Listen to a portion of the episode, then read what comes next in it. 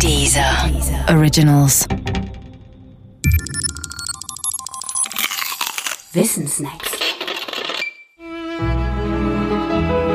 Jahrestage. Kurt Gödel. Kurt Gödel muss man einfach mögen.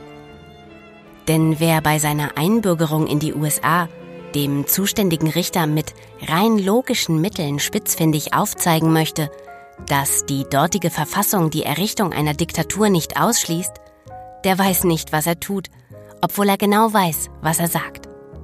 Und eben das war Kurt Gödel, der vermutlich bedeutendste Logiker aller Zeiten. Berühmt wurde Gödel Anfang der 30er Jahre.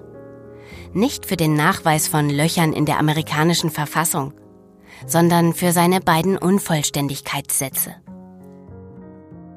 Satz Nummer eins besagt grob, man kann mehr mathematisch Wahres sagen als beweisen. Etwas weniger grob bedeutet das, es gibt mathematische Wahrheiten, die nicht durch ein formales mathematisches Verfahren bewiesen werden können.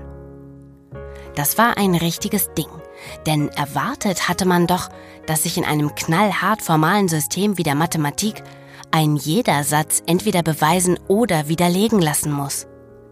Das stimmt aber nicht. Es ist auch in der Mathematik mehr wahr als beweisbar. Und dann, noch dramatischer, Gödels Satz Nummer zwei. Der besagt grob, wir werden nie mit Sicherheit wissen, ob die Mathematik widerspruchsfrei ist. Genauer bedeutet das, entweder die Mathematik ist widerspruchsvoll oder ihre Widerspruchsfreiheit lässt sich nicht im mathematischen Sinn beweisen. Das ist ein noch unangenehmeres Ding als Satz Nummer eins. Bedeutet es doch, dass wir ausgerechnet bei unserem schärfsten logischen Werkzeug, der Mathematik, nur auf ihre Widerspruchsfreiheit hoffen dürfen, nicht aber auf deren Beweis. Tatsächlich hat Gödel noch viel mehr bewiesen als diesen Beweis der Unbeweisbarkeit. Aber das weiß kaum jemand. Er war ein echter Nerd. Er liebte die Logik. Er kümmerte sich nicht um Politik und flüchtete nur mit Hilfe seiner Freunde kurz vor knapp aus Hitlerdeutschland. In den 70ern starb er an Unterernährung, weil er dachte, sein Essen sei vergiftet. Woraufhin er konsequenterweise nichts mehr aß.